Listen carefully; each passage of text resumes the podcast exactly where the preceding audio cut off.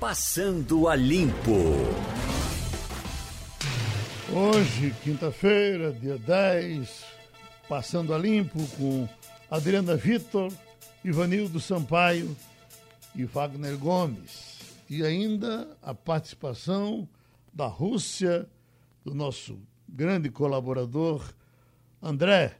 Tentamos ele ontem, ele estava fazendo provas. Hoje, André pode falar um pouco com a gente. Eu vou perguntar algumas coisas, André, sobre a vacina russa, porque só dá a vacina russa aí na cabeça de todo mundo.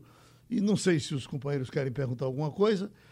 Se, se, se eles não quiserem, eu termino a conversa com o André e a gente segue em frente com os outros temas. André, amigo, que horas são na Rússia essa hora?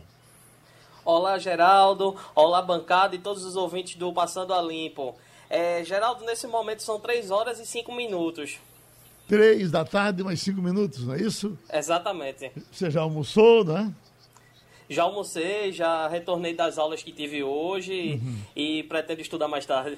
É, sabe que o problema aqui está sendo o preço do arroz e do feijão, tá? Os preços estão lá em cima.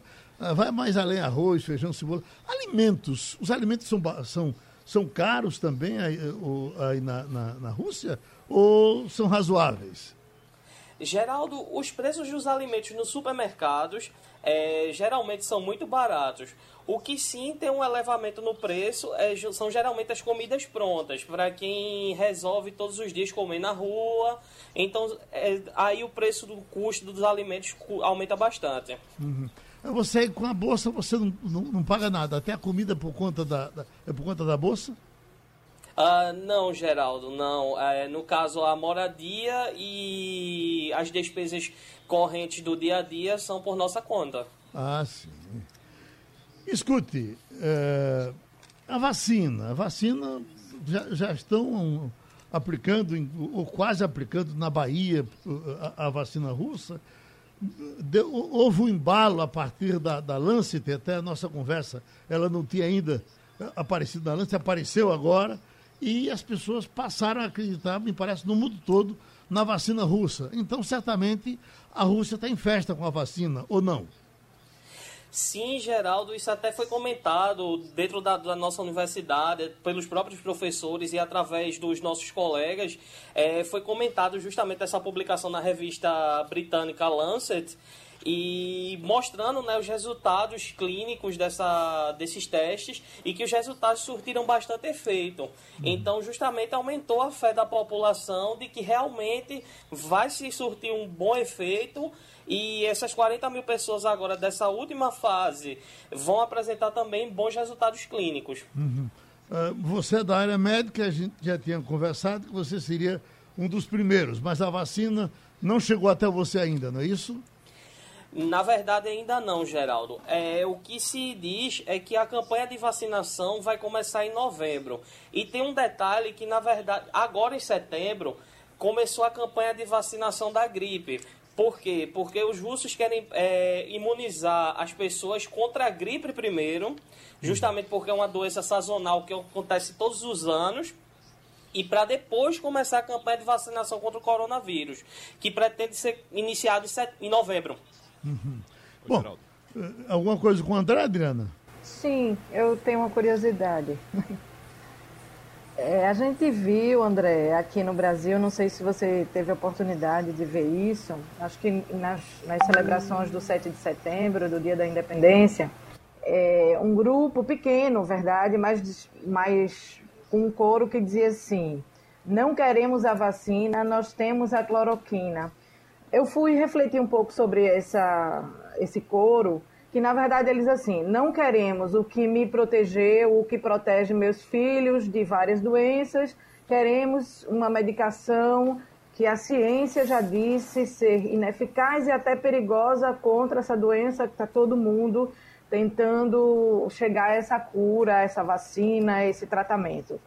É, isso ocorre aí na Rússia? Há algum movimento contra a vacina? Então, Adriana, bom dia.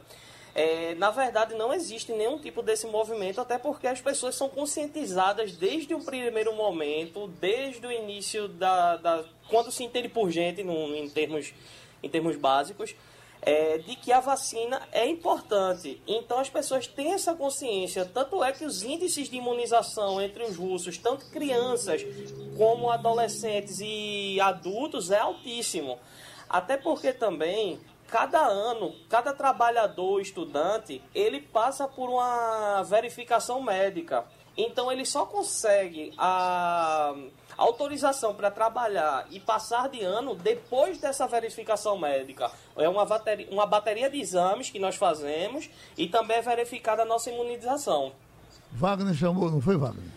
Isso, Geraldo. Eu queria saber de André como é que foi que repercutiu aí na Rússia a informação de que os testes de Oxford foram suspensos, André.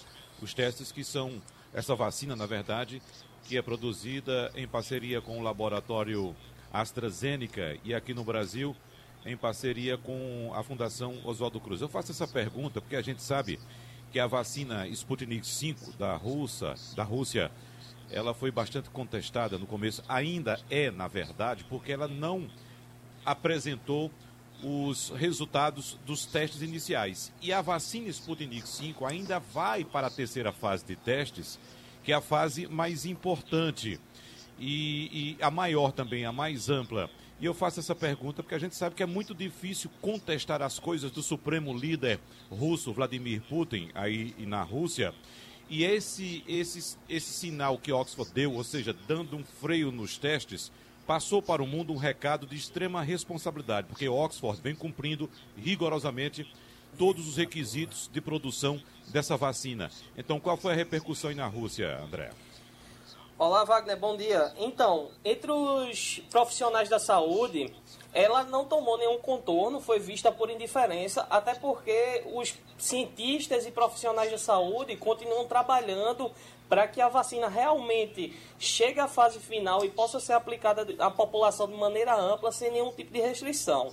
Agora, no campo político, foi visto com, de maneira muito boa por parte deles, é, porque isso mostrou, de certa forma, a fragilidade nos estudos de Oxford, já que por parte do, do das autoridades e cientistas estrangeiros é, foi vista com certo desprezo por parte da comunidade científica internacional.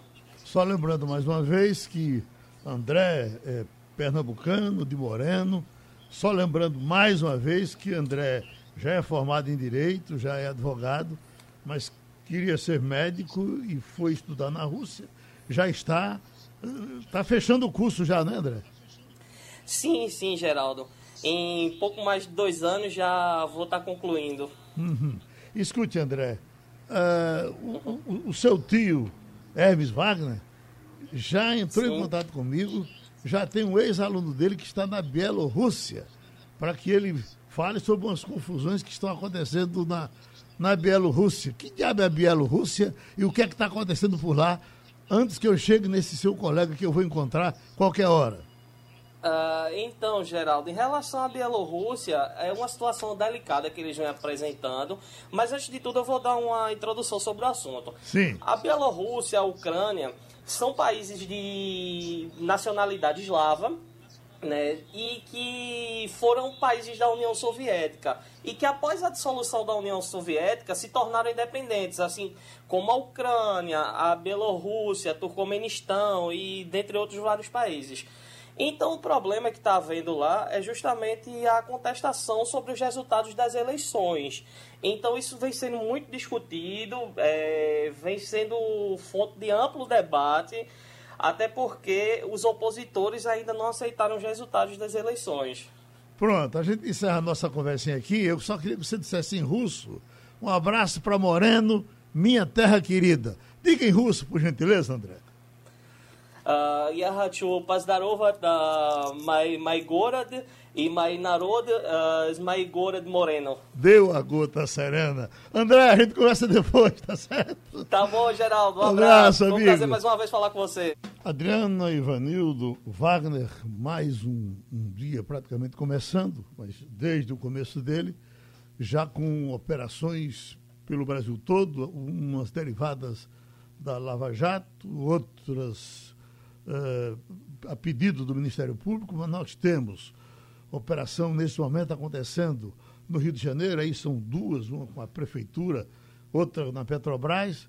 Nós temos alguma coisa em São Paulo, alguma coisa em Goiás, eh, em Brasília, na área de saúde. Aqui em Pernambuco, tivemos, a, a, a nota chega aqui agora, Polícia Federal prende prefeito e vice da cidade do Agreste de Pernambuco por suspeita de fraude em licitação.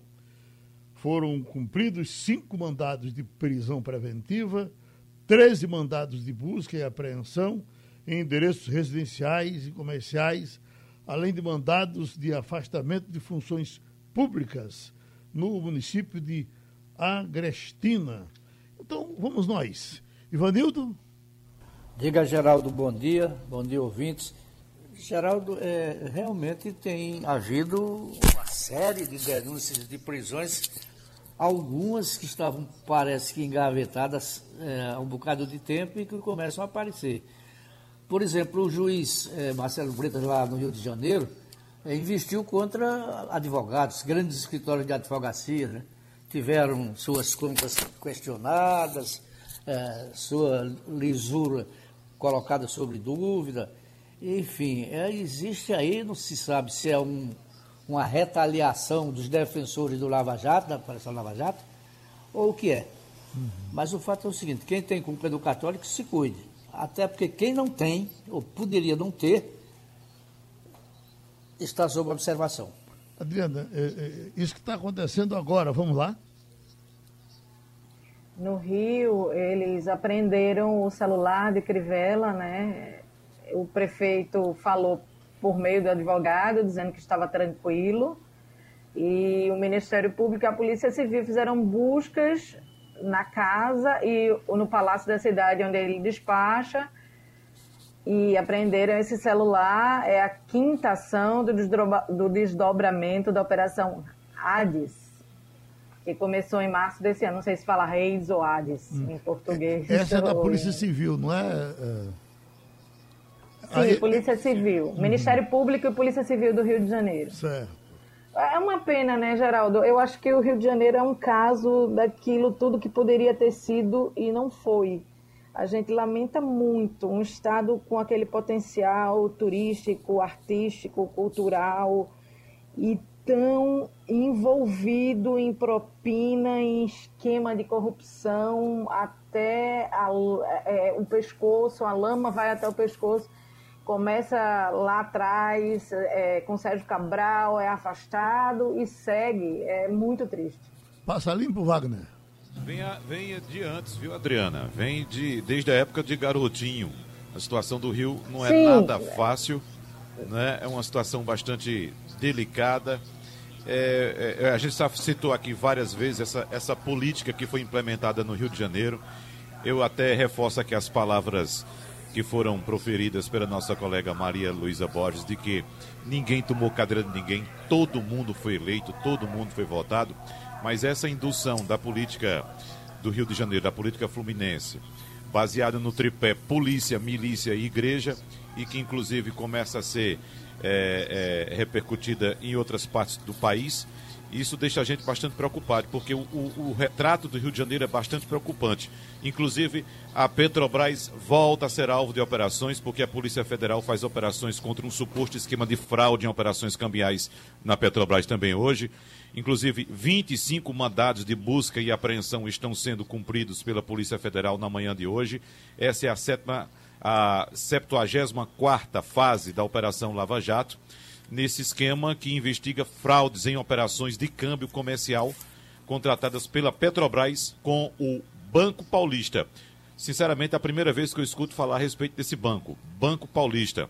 E essa operação foi batizada de Sovrapreso. Ainda não tenho informações sobre o que é que significa, porque essa, ela foi batizada dessa forma. E esses mandados estão sendo cumpridos em São Paulo e também no Rio de Janeiro.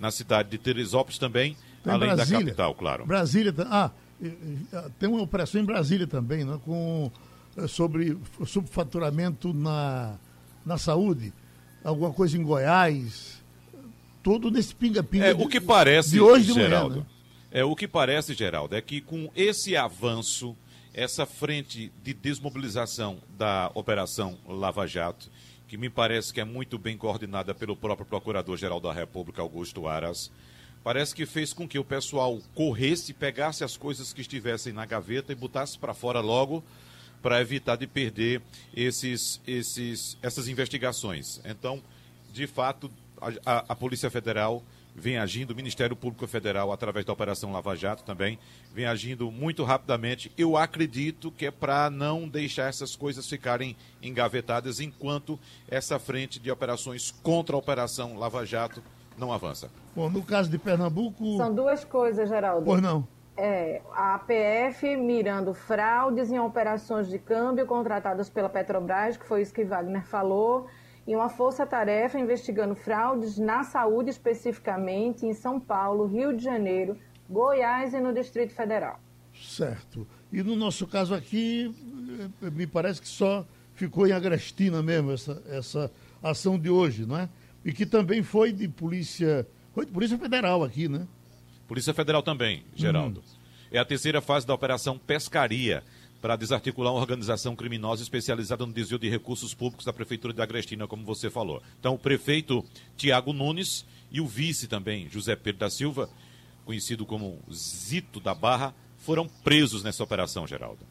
Bom, o assunto pipocando aí é a inflação nos alimentos. Vamos para o SEAS agora com o economista Paulo de Tasso, diretor técnico e operacional, o CIASA, que recebe 20 mil pessoas dia. É isso mesmo, não é, professor? São 20 mil pessoas por dia que passam não, por aí? Não, Geraldo, estou corrigindo, são 80 mil pessoas dia. 80 mil? É. 80 mil pessoas todos os dias? 80 mil pessoas todos os dias, 15 mil carros. Geraldo. 15 mil carros? É. Se Quantas? Fosse, se Quant... um município, seria o 27 município do, do estado. Quantas lojas? 1.350, senhora. 1.350 lojas. Bom, essa inflação dos alimentos já está sentida aí de forma muito clara, uh, doutor, doutor é, Paulo? É o seguinte, Geraldo e componentes da mesa. Nós estamos vivenciando dois momentos bem distintos. Ou seja, as frutas e hortaliças, elas atualmente estão em queda ou estáveis. Só para você ter ideia, em relação ao ano passado, as hortaliças caíram 11%, as frutas ficaram estáveis, os cereais sim. Aí cereais é um, um, é um caso à parte, e aí sim, está inflacionando bastante. Só para você entender, os cereais, em relação ao ano passado, subiram 57%. As carnes laticínios, que é outro bastante consumido, 34%. Então nós temos dois momentos bem distintos, ou seja, dois cenários. A questão das frutícolas, que em função da safra do segundo semestre, está com uma oferta muito boa, então os preços estão ou estáveis ou em queda. Com exceção de dois produtos pontuais, que é o limão e a laranja, que em função da demanda para ficar mais imune da, da questão da Covid, aumentou a demanda e, consequentemente, a oferta foi, não foi suficiente para poder atender a demanda, então os preços são mais elevados. Mas, de forma geral, as frutas e hortaliças estão estáveis ou em queda. Agora, não posso falar a mesma coisa com relação aos cereais e carnes laticínios. Ivanildo Sampaio? Bom dia. É, a gente sabe que grande parte do que se consome em Pernambuco vem de outras partes do país, em alguns, em alguns casos até mesmo do exterior. O caso que mais se comenta hoje de alta de preço é, foca em cima do arroz. Esse arroz se consome em Pernambuco em sua grande maioria, é nacional, é local, é de que, de que região e de que país a gente importa arroz e qual é o efeito eh, da queda, da alta do dólar no preço do final do arroz? Bom dia, Evanildo. É o seguinte, olha, o arroz, o Brasil produz em torno de 11 milhões, ponto 2 toneladas de arroz por ano, tá? Daquela região ali mais de Rio Grande do Sul e Santa Catarina. O Rio Grande do Sul representa mais ou menos 60% desse, dessa produção, né? Então, e nosso consumo de arroz anual gira em torno de 10,8 milhões de toneladas. Quer dizer, fica muito, dá para dá para suprir. O que aconteceu? Aconteceu que o preço do arroz, ele vinha, nos últimos anos, muito baixo e, consequentemente, vinha desestimulando os produtores de investir nessa cultura, migrando para outras culturas, entendeu? Consequentemente, a oferta diminuiu diminuindo a oferta, aumentou o preço. Então, o preço do arroz que esse ano está aí está se recompondo. Logicamente que é, outro fator que há de se registrar também é o aumento do consumo, né? Só para vocês terem ideia, fazendo uma, uma, analogia com a SEASA, a gente registra aqui na SEASA, nesse período de 2020, um aumento de demanda na ordem de 15%. Isso aí você vai também com uma série de coisas, tais como aumentar a renda do, do, do, da, da, população de baixa renda, quer dizer, começou a consumir mais. Mas o arroz aconteceu isso, entendeu? Uhum. Outra coisa que tem que se levar em consideração é o seguinte, essa, essa, esse movimento de zerar os tributos do arroz, ele não responde muito bem não de imediato, entendeu? Até porque há dois movimentos aí. Há um movimento de baixar a tarifa do arroz e também comprar arroz fora, entendeu? O maior produtor de arroz do mundo, nós, nós temos aí, é, é a China e o Vietnã, né? Entendeu? Ô, doutor Paulo, Mas a agora... médio prazo não uhum. vai baixar não o arroz. Para que essa, a, a, gente possa ficar um pouco mais tranquilo, que quando fala assim em inflação, especialmente nos alimentos, né, que a gente se assusta um pouco mais, e quem tem a memória do tempo da, da inflação fica preocupado quando escuta manchetes tão sucessivas e tão repetidas com relação à inflação, mas o senhor entende que isso é, é uma questão de tempo, é coisa para se resolver em dois meses, três, ou também está com medo? Não, é o seguinte, essa situação do arroz, por exemplo, é uma coisa pontual. Qual é o arroz? Por exemplo, a safra de grãos, as principais safras dos grãos do nosso país, está sendo plantada agora, em setembro. Ou seja, nós só vamos colher ela por volta de janeiro, fevereiro. Ou seja, a safra de arroz, ela vai começar a entrar a partir de final de janeiro, começo de fevereiro. Então, essa situação só vai se normalizar em parte, relativamente, por volta de janeiro ou fevereiro, entendeu? Uhum. Porque mesmo que você importe o arroz, nós temos o fator cambial que puxa o preço para cima do produto, entendeu? Sei. Adriana? Bom dia. Eu tenho uma curiosidade, todo mundo está falando do arroz, eu tenho uma curiosidade em relação à cebola. A cebola, ela tem larga produção em Pernambuco, é, no sertão, Cabrobó é o nosso maior produtor, chega a colher mais de 2 mil toneladas mês. E uma pesquisa muito recente do Procon Pernambuco fala de um aumento de mais de 400% da cebola, que se equivale ao aumento do arroz. Então, eu queria saber como é que isso está se refletindo aí na SEASA, no SEASA, se esse aumento chega aí, enfim, queria saber um pouco mais sobre a cebola. Olha, Adriana, como eu falei no começo, né, as hortaliças, de forma geral, eles estão ou estáveis ou em queda, né?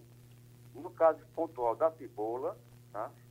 É, só para você ter uma ideia, a variação de, de hoje com relação ao ano passado, nesse mesmo período, ela caiu 50%. Hoje o preço da cebola está aqui na Ceasa em torno de 1 quilo a 1,50, quando no ano passado era 3 reais. Quer dizer, uma, essa questão da análise de frutos hortícolas, ele, ele, é muito, muito relativo porque ele é muito dinâmico. Ele varia de, até de hora em hora. Então, a cebola, eu posso dizer a vocês, as hortaliças de forma geral, com exceção de algum caso pontual, elas todas, todas, todas estão em queda. Todas estão em queda. Uhum. Na ordem de, em relação ao ano passado, na ordem de 11%. Vamos fechar, Wagner? Vamos lá, Geraldo. Eu só quero dizer a, a, Paulo que ele está corretíssimo no raciocínio dele em relação ao arroz, a questão da safra no Brasil e que a proposta feita pelo governo de zerar a tarifa de importação de arroz não vai resolver o problema aqui no Brasil. Pelo contrário, pode até, Paulo, gerar um problema, porque, como você bem disse, é, em algumas regiões do Brasil, as máquinas já estão no campo semeando a safra 2020-2021. Então, quando se faz a importação de algum produto, esse produto não chega de imediato no país. Ele deve não. chegar aqui de 60 a 90 dias. Então, pode gerar um problema para o produtor local, porque o, o, o, arroz que vier do exterior pode coincidir exatamente com a nova safra. Vai, vai exatamente. É você disse, né? Bem uhum. como você disse, ela vai, vai, vai causar uma, uma, uma coincidência de safra e de oferta nacional e oferta internacional. Consequentemente, vai prejudicar os nossos produtores nacionais, com certeza. Exatamente. Então tá poderia, O Brasil poderia, por exemplo, tentar uma importação via Mercosul, com países como Paraguai, Argentina e Uruguai, que é isento de tarifa. E tem outro detalhe, Geraldo. O câmbio está muito alto, o dólar está muito caro, então fica caro comprar. Muito então, alto. mesmo que baixe a tarifa de importação, o arroz pode vir caro novamente. O aumento do Brasil não é para comprar, é para vender.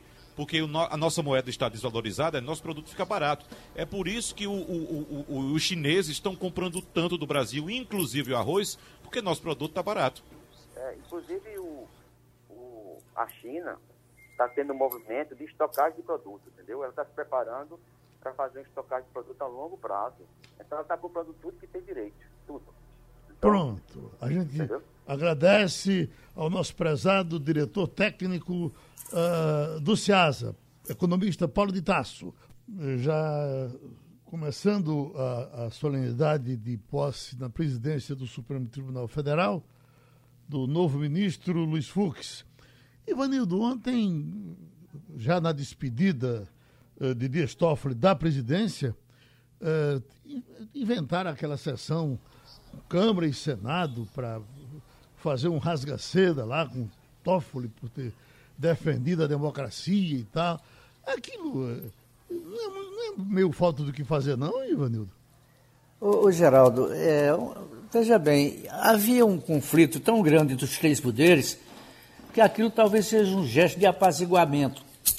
Você veja que Bolsonaro investiu muitas vezes contra o Supremo, é, com ameaça de fechar, houve aquelas manifestações com o pessoal jogando rojão em cima do prédio, não é? pedia-se a cabeça de ministros, e isso, de certa maneira, arrefeceu. Uhum. Não é? O, o, o Rodrigo Maia sempre foi um pacificador e sempre tentou uma conciliação entre os poderes.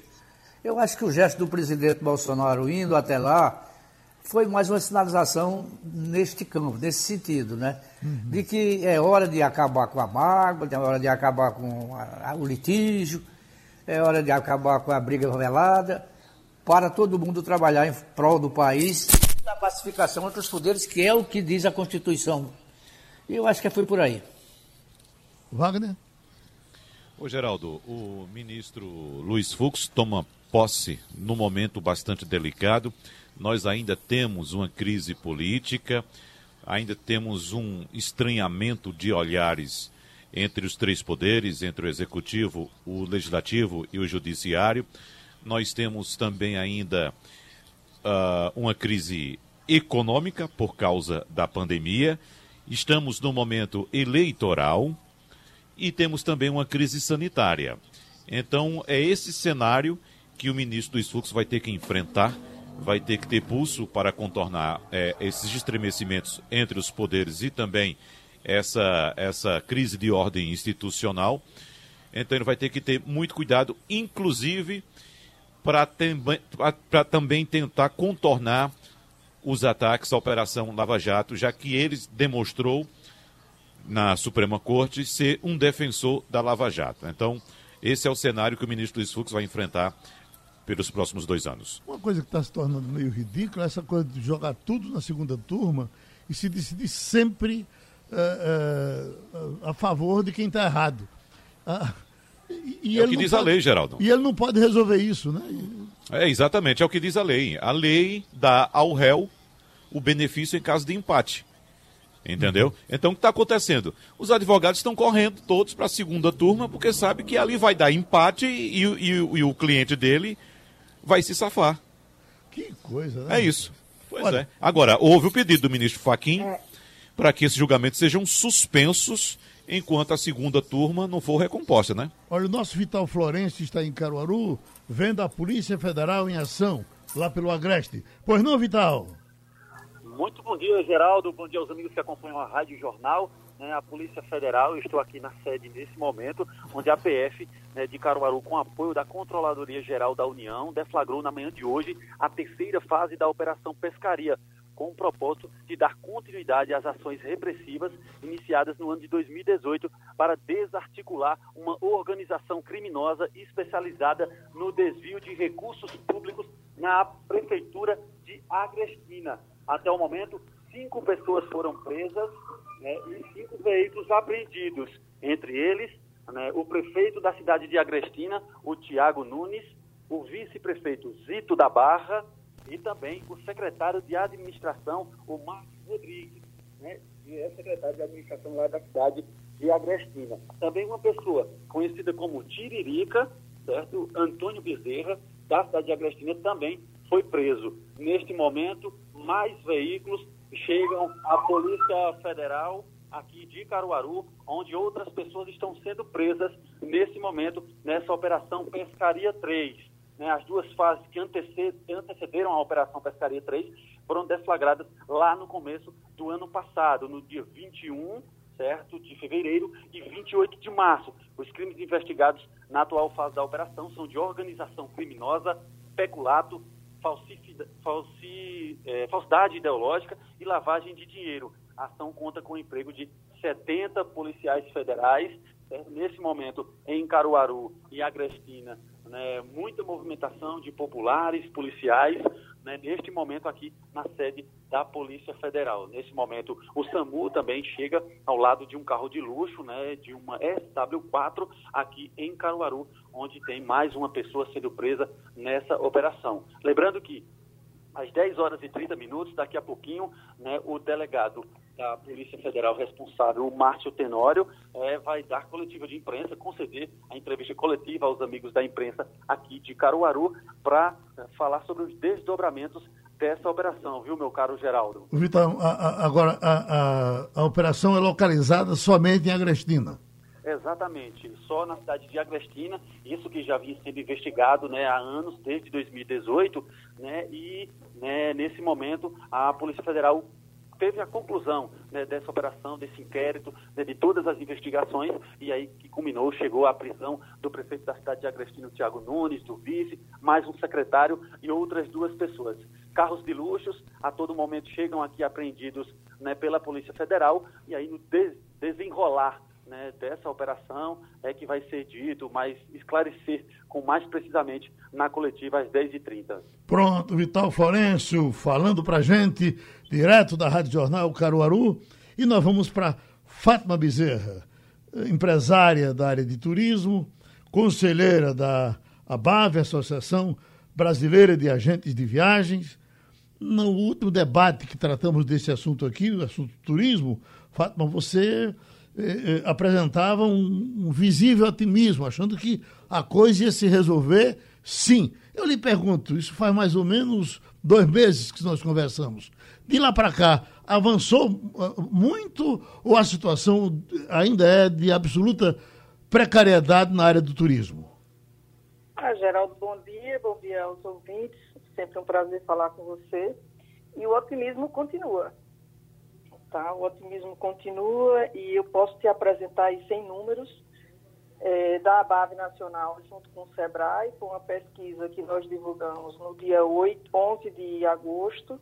Inclusive, eu participei como diretora da ABAV Nacional, eu participei da elaboração do questionário junto com mais junto com diretores da ABAV Nacional e o SEBRAE. Então, só para você ter uma ideia, 75% dos associados da ABAV não tem intenção de demitir funcionários agora em 2020.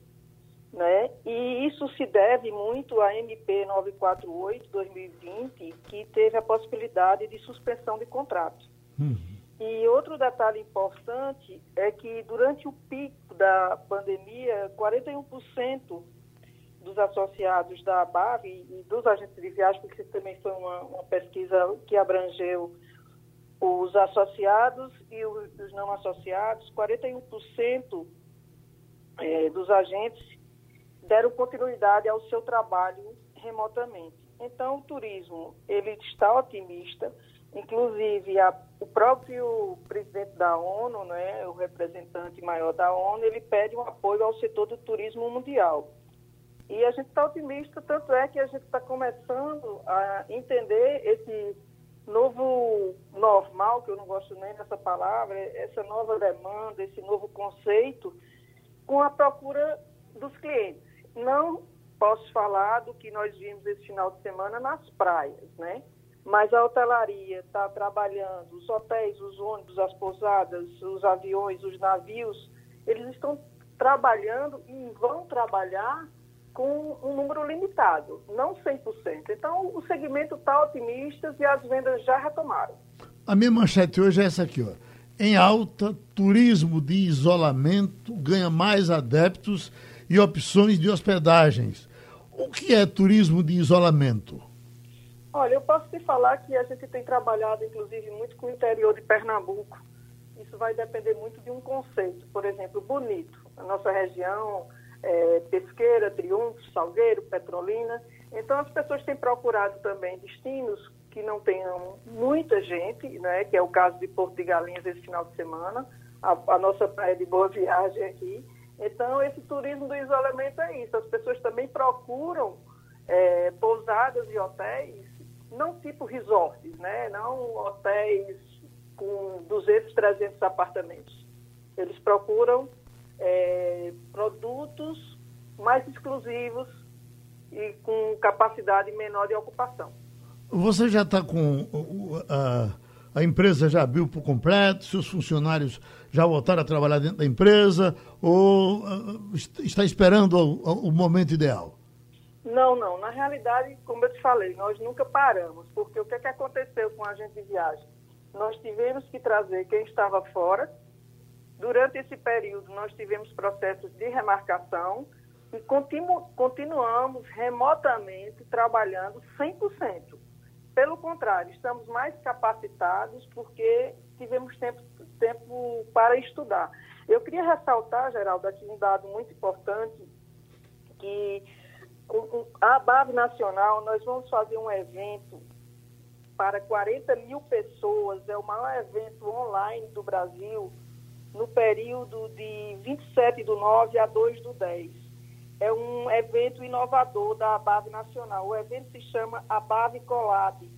Normalmente, nos outros eventos da ABAV, nos congressos, nós tínhamos 30 mil participantes. A previsão esse ano é 40 mil, no mínimo, online, tá certo? E a abertura vai ser em Salvador, dia 27 de setembro, certo? Com a presença do ministro do Turismo, apoio do SEBRAE, Embratu, Gol, ou seja, todas aquelas empresas que apoiavam a ABAV presencialmente vão apoiar nesse evento online. Só para você entender a dimensão, nós vamos ter salas momentaneamente com 10 mil participantes online. Então, o turismo acredita na retomada, acredita no mercado nacional, que é o grande, é, a grande coqueluche do momento, né? E principalmente o Nordeste. O Nordeste, para quem quer viajar, o pernambucano, ele vai viajar pelo Nordeste e o interior de Pernambuco. Então, a gente está bem otimista com o selo do turismo, que é um selo do governo do estado de Pernambuco, e o governo federal já tinha lançado esse selo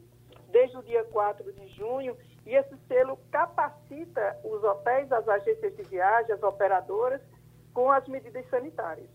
Ivanildo Sampaio. Bom dia, Fátima. Bom dia, Veja bem, eu não sou pessimista, mas não vejo como dá para ser otimista no quadro que a gente continua vivendo.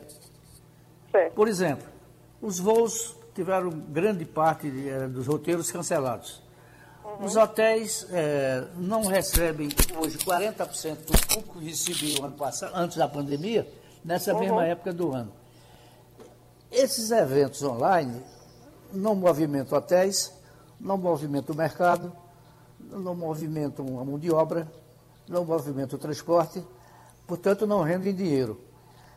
Aonde é que está o otimismo do setor diante de um quadro desse? É, Ivanildo, eu venho discordar de você pelo seguinte, só para você ter o evento da colada, eu posso até te mandar o link, é, nós temos o patrocínio do SESC, SENAC e da GOL, tá certo? Como também nós temos patrocínios de alguns governos internacionais, tipo República Dominicana, jornais tipo Panrotas, que é do segmento. Então, pra, para você participar de um evento desse, você tem que pagar. Realmente, nós não vamos usar a hotelaria, nós não vamos usar o transporte, mas para o momento, para que nós, como nós estávamos parados, o segmento não pode ficar parado. Ele tem que dar um start. Então, o setor está otimista porque nós acreditamos depois na, da retomada física, né? mas nesse momento é o que nós temos. Então a gente tem que se capacitar e passar a mensagem de produtos. Para você ter uma ideia, é, as vendas para 2021 elas tiveram um crescimento excelente. Se você compara isso comparando junho, julho, agosto, setembro, a gente já sente uma, as pessoas querendo saber para onde pode ir, como estão os protocolos, e principalmente com a abertura das fronteiras. Então, assim, eu acho que o tempo vai mostrar e o segmento está otimista. Claro que a gente pode ter as ideias diferentes, né, a impressão diferente do segmento, mas eu vou até te mandar o link da, se você puder depois pedir à produção meu celular, eu te mando o link uhum. desse evento da Bave para você ver o, como ele é grandioso e que envolve também muitos patrocinadores, mesmo online. Uh, Wagner Gomes? Vamos falar aqui de Pernambuco. Oi. Só um minuto só, já deixa eu terminar aqui pois o, não, o pois raciocínio. Não. Pois não. Veja bem, é, nós éramos, o estado de Pernambuco era o mais importante estado do Nordeste no que diz respeito ao turismo de negócio. Além da gente Sim. ter um centro de convenções em situação muito ruim, meio superado, a gente não tem nenhuma notícia dos grandes eventos realizados para serem realizados em Pernambuco. Como é que a senhora interpreta isso? Olha, eu interpreto com muita tristeza, né? É, como diretora da BAV Nacional, a gente fica até surpreso porque o governador ainda não abriu eventos e a gente tem essa, essa multidão aí nas praias, né? Gente, o setor de eventos, ele está numa calamidade. Isso sim, é uma calamidade, o setor de eventos, o que tem de gente desempregada. Eu quero registrar aqui que a ABOC, que é a Associação né, do, dos Eventos, eles não têm mais o que fazer, já fizeram protesto e tudo. Então, eu acho que o centro de convenções daqui também é horrível, isso é fato. Tá? Isso aqui não é nenhuma crítica direcionada a ninguém, é o que eu acho, como a gente viaja e como nós participamos de feiras no mundo todo. Então, Pernambuco deixa a desejar, sim, na abertura para os eventos e em relação aos centros de convenções. Wagner? Ô Fátima, você falou muito a respeito do Nordeste, do interior do Nordeste, e a gente entende que esses passeios geralmente são feitos via terrestre, por carro. Mas já há alguma sinalização, Fátima, de um retorno mais importante, mais, for, mais forte dos voos, tanto chegando ao Nordeste quanto saindo daqui? Sim, sim, né? Nós temos Petrolina, a, Azul fazendo voo direto e a Gol via São Paulo ou Salvador. Já existe uma sinalização, por exemplo, com essa abertura do, do governo americano das fronteiras e a perspectiva da Europa, vai, vamos começar a receber outros voos para nós podermos fazer esse intercâmbio, né? E então, assim, a gente está acreditando, porque regionalmente a coisa já está acontecendo. Isso é realidade. Dentro da limitação de 40%, de 50%, o pior é, como diz o Matuto, é não pingar nada. Não é, Geraldo? O Matuto não pingou, aí é bronca, porque nós passamos seis meses sem faturamento. Hum. Então, as empresas estão se readequando, né? E na expectativa do otimismo e na capacitação. Agora, a gente só vende o produto responsável, com os, os devidos protocolos e com os devidos selos. Então, é isso, Wagner. A gente espera que outubro, novembro e a própria, é, as férias em janeiro já tenham um outro conceito. Não como era antes, mas pra, como estávamos parados, eu acho que é outra coisa muito importante. Eu queria ressaltar aqui, Geraldo, eu não consigo entender por exemplo, tem o turismo escolar, as agências de viagem especializadas com turismo escolar. As escolas não abrem. Ok, as escolas não abrem.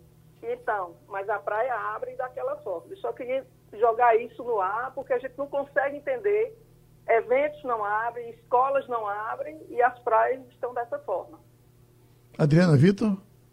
Bom dia. É, eu queria focar nessas possibilidades do, do turismo estadual ou interestadual. A gente tem, dizem que, não, não sei se isso procede, mas a menor distância entre duas capitais, Recife e João Pessoa. Então você pode passar o dia em João Pessoa, pode passar um final de semana lá na capital da Paraíba. E a gente tem um estado longilíneo que permite do litoral ao sertão, né, passando por todas as regiões. Eu vi é, falar de um evento que vai ter em Porto de Galinhas esse final de semana no hotel. É um show de chão de avião. Ele vai se apresentar na piscina e cada um nos seus quartos, as famílias nos seus quartos. É, é uma forma né, de, de atrair, de fazer turismo. Agora, mais do que um selo, não precisaria haver incentivo para esse turismo local, para esse desenvolvimento? Incentivo que eu falo é, baixa de preço para atrair o turista local mesmo, ou uma ação interestadual com esses estados que estão abraçados aqui com Pernambuco. Uma ação efetiva que diga ao turista: veja, você não precisa pegar um avião ou um navio e você tem aqui em volta da gente um monte de coisa. Eu me lembro que Fernando Noronha, há uns anos, eu cheguei a, a aproveitar essa oportunidade. Quem era pernambucano conseguia passagem mais barata e hospedagem mais barata. Não falta uma ação mais prática e real, verdadeira, que impacte no bolso desse turista local que está precisando dar uma parecida com segurança? Olha só, eu concordo parcialmente contigo. Veja bem, a hotelaria, vamos supor, um hotel de 100 apartamentos, ele vai, só vai trabalhar com 40 apartamentos.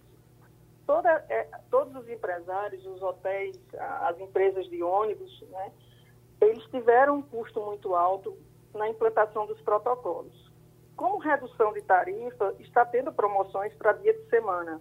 Mas não tem como baixar muito o preço, isso é fato, não adianta chegar aqui e dizer diferente, porque na hora que você vai dividir o custo por 30 apartamentos é um, na hora que ele vai dividir por 40 apartamentos é outro. Agora, é outro. Agora está tendo promoções sim para a retomada.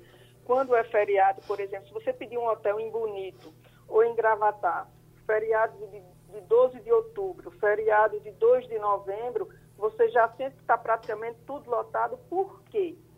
Por quê? Porque reduziu a capacidade na ocupação. Concordo também com você que pode ter uma campanha dos governos. Aqui eu estou falando em nome da ABAP Pernambuco, da ABAP Nacional. Né? Então, acredito que sim. E essa, essa, ideia de passar o dia em João Pessoa, ou em Porto, ou em Tamandaré, é muito louvável. Mas o ideal é que a pessoa, o turista, ele ocupe o hotel, que ele possa consumir melhor no restaurante, no próprio bar do hotel, entendeu? Mas eu acredito que se tiver uma política é, dos governos regionais, que antigamente tinha a CTI Nordeste, né, que fomentava muita coisa. Mas eu acho a, ideia, a sua ideia muito interessante. Eu vi ontem uma entrevista do Dr. Jabas Barbosa, falando em nome da Organização Mundial de Saúde, uh, e falaram, perguntaram ele sobre esse otimismo com relação a uma vacina, e ele disse que não acredita em uma vacina antes de 2022. Repito, 2022. Aí, eh, eh, todos nós sabemos que os eventos só acontecerão plenamente, a gente só ficar mais à vontade quando tiver a vacina. Agora eu lhe pergunto, Fátima, eh, para manter os documentos atualizados, esses,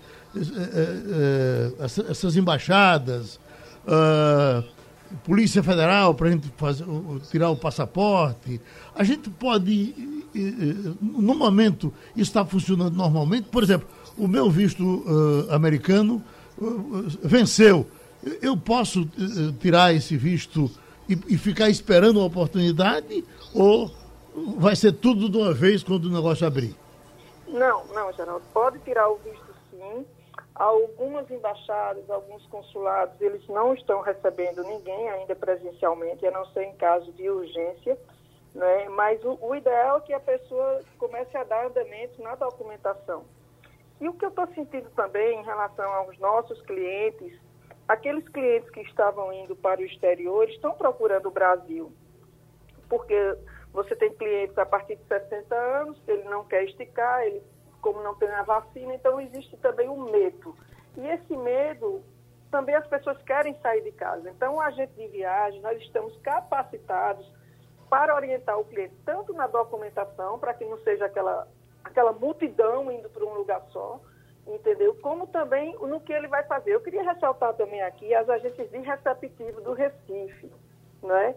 Então, nós não estamos recebendo turistas, Geraldo. Então, essas agências praticamente estão paradas. E o que é que elas estão fazendo? Os turistas, quando eu digo é de outros estados, aqueles turistas que estavam vindo de avião, então eles estão fazendo o quê?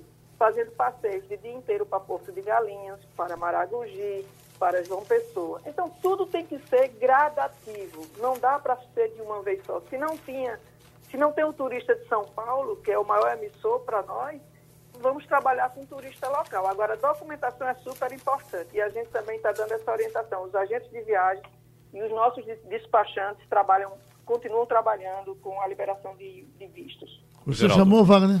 Eu chamei só para dar alguns dados que eu estou recebendo agora mesmo da Secretaria Estadual de Turismo, apontando que Porto de Galinhas e Gravatar tiveram em média 80% de ocupação neste feriadão, segundo dados da ABIH, que é a Indústria Brasileira da Indústria Hoteleira. Outro dado importante é que a nossa malha aérea em setembro já é 30% maior do que a de agosto. Claro, comparação com agosto passado. Né? Em relação ao ano passado, ainda temos uma queda muito forte.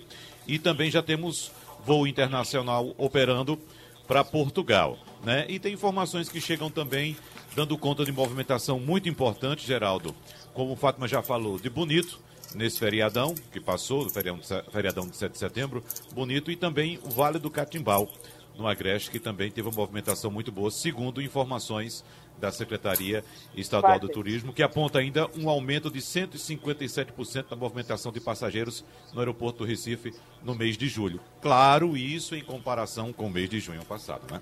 Wagner, eu queria fazer uma ressalva na, na informação, assim, que só quem está embarcando nesses voos da TAP para Lisboa, residentes naturalizados, quem vai estudar ou intercâmbio, entendeu? Ou o próprio europeu. Então não está aberto para o turista. Realmente o voo é uma realidade, mas as fronteiras continuam fechadas. Pronto, a gente agradece a Fátima Bezerra e vai ficar aqui torcendo para que essas coisas andem, porque o mundo precisa de festa. Agora, eh, Ivanildo, estou vendo informação de que está um, um, rondando aí um, um prêmio Nobel da Paz com a possibilidade de Donald Trump ganhar esse, esse, esse prêmio.